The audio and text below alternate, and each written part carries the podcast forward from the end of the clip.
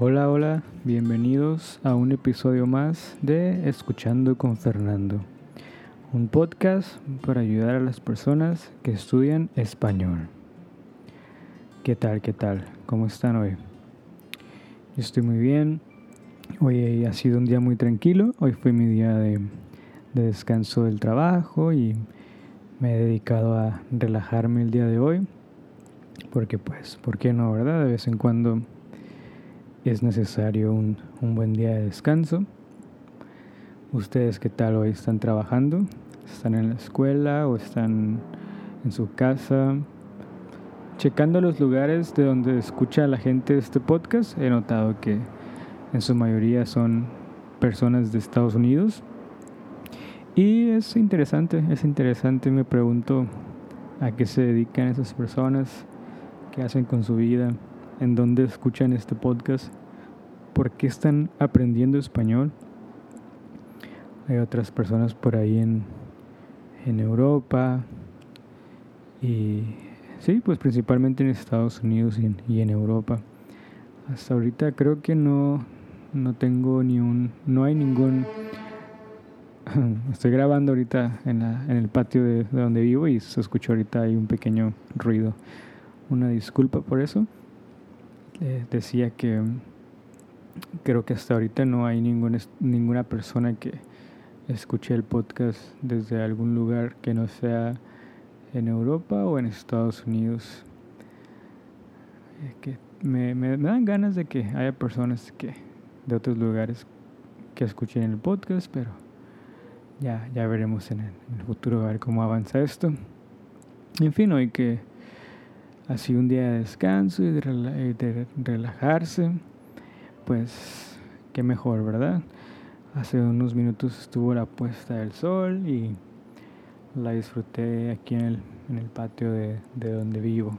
El día de hoy me gustaría hablarles precisamente de cómo es de la vida, cómo es la vida en un hostal, cómo es vivir en un hostal. Es muy... Uf, es complicado, es complicado hablar de esto porque hay muchas opiniones positivas, pero también hay, obviamente va a haber opiniones negativas, pero vamos a enfocarnos principalmente en las opiniones positivas para mantener una buena, una buena energía aquí en el, en el podcast. Pues, uh, primero que nada, es interesante que puedes conocer a personas de, de todas partes del mundo. En todos los días llegan aquí diferentes personas. Por lo normal hacen check-in al día unas cinco personas, seis personas, a veces menos, a veces más, pero en, en general son como cinco personas diarias, digamos.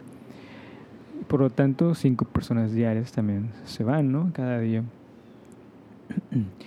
Una de las cosas de conocer a las personas aquí, pues es que con algunas te llevas bien y de repente pues tienes como un buen vínculo ahí de que de amistad y de plática, de cosas así.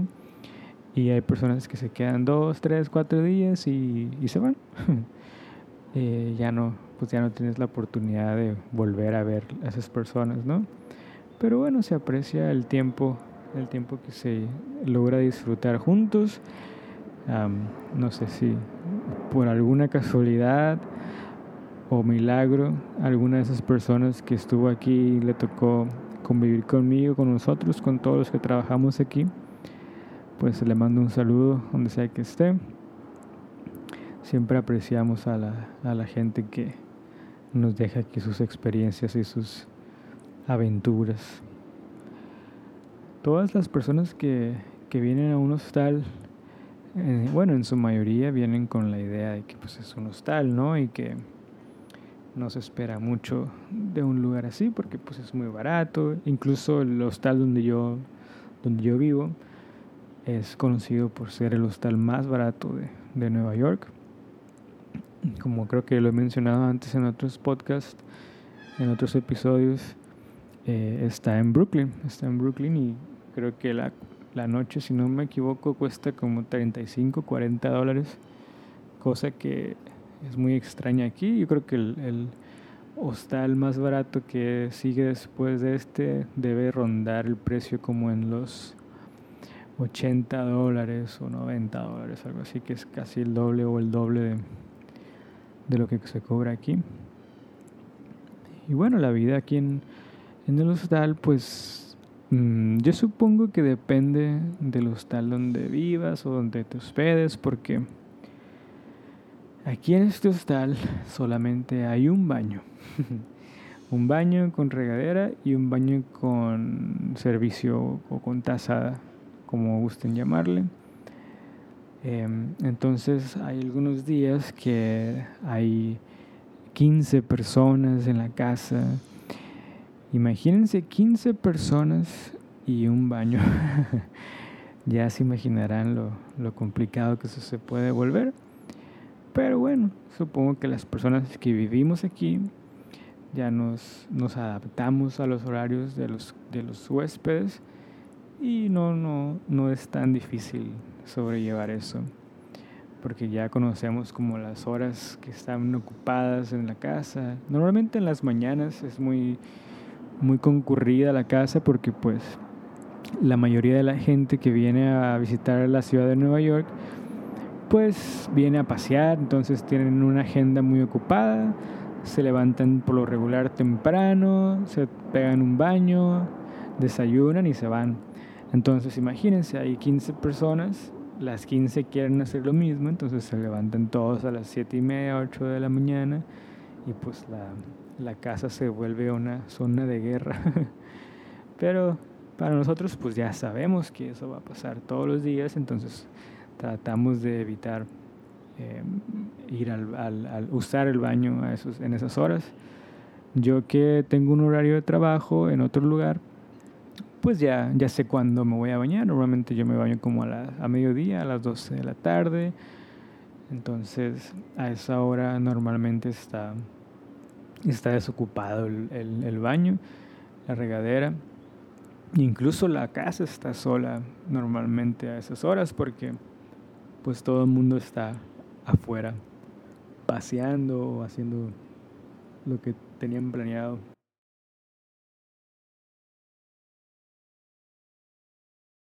Bueno, como yo estoy aquí eh, trabajando de voluntario, pues no pago hospedaje, entonces eso es una cosa muy, muy buena porque tienes la oportunidad de vivir en una ciudad como Nueva York sin pagar hospedaje. Evidentemente eso pues también tiene sus, sus ventajas y desventajas. Una ventaja es, como ya lo mencioné, pues que no pago absolutamente nada pero la desventaja es que quiera o no quiera, pues tengo que compartir mi espacio con otras personas. Y algunas veces eso puede ser no tan pues no tan conveniente o tan complaciente para uno mismo. Porque sobre todo para personas que estamos acostumbrados a, estar solos, a vivir solos, pues convivir con 10, 15 personas al diario es, es pues se vuelve difícil a veces, pero pues como a todo te, te acostumbras poco a poco y, se vuelve menos complicado con el tiempo.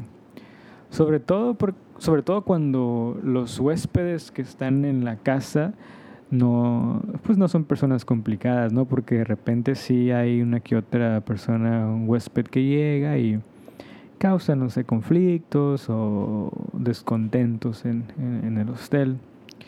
Pero por lo regular la mayoría de las personas son, son personas muy tranquilas y que vienen a lo suyo y que saben a lo que vienen cuando vienen a un hostel o hostal, como quieran llamarle.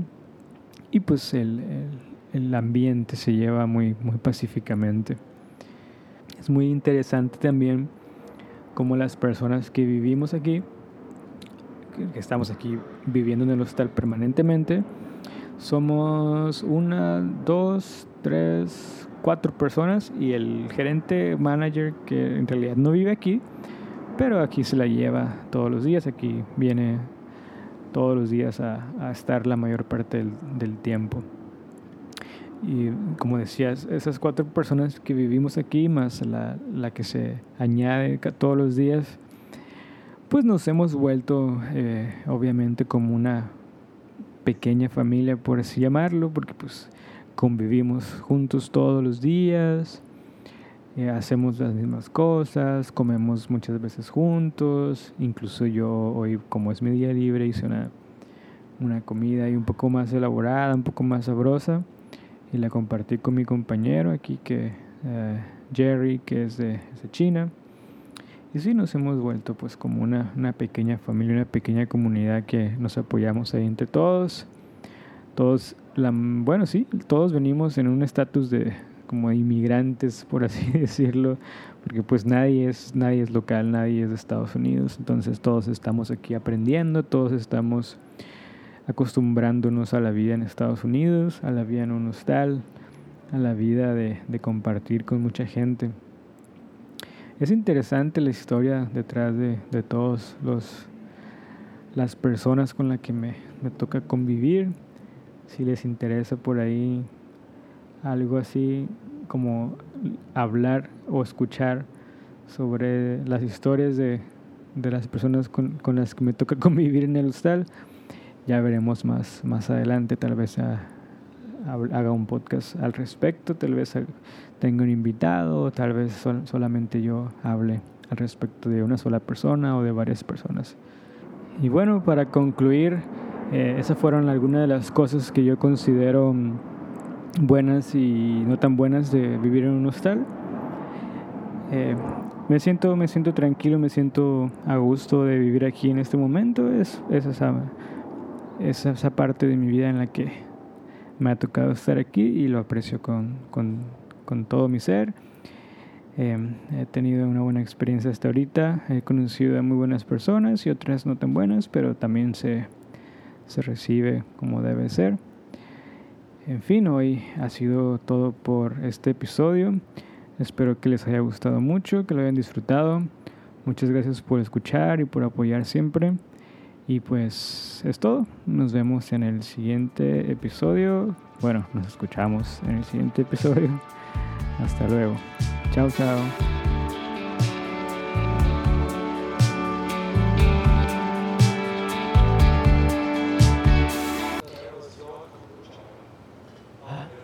It's right. I can just cut it. Huh? That's your, that's your kombucha, right? Com- no? Oh, it's like kombucha. You know ko- kombu? Yeah, the, red one, right? Uh, right? Re- The red one? No, red. Ko- kombu is like seaweed, sort of. Ah, kombucha. Uh, kombucha. Oh, I thought it was like a. Oh yeah, kombu with the plum. In Japan, it's the plum kombucha. Ah, I see. Yeah, I see. Man, something like that. Uh, Yeah, I thought it was yours. Like, oh, no, no, no. kombucha. no it's very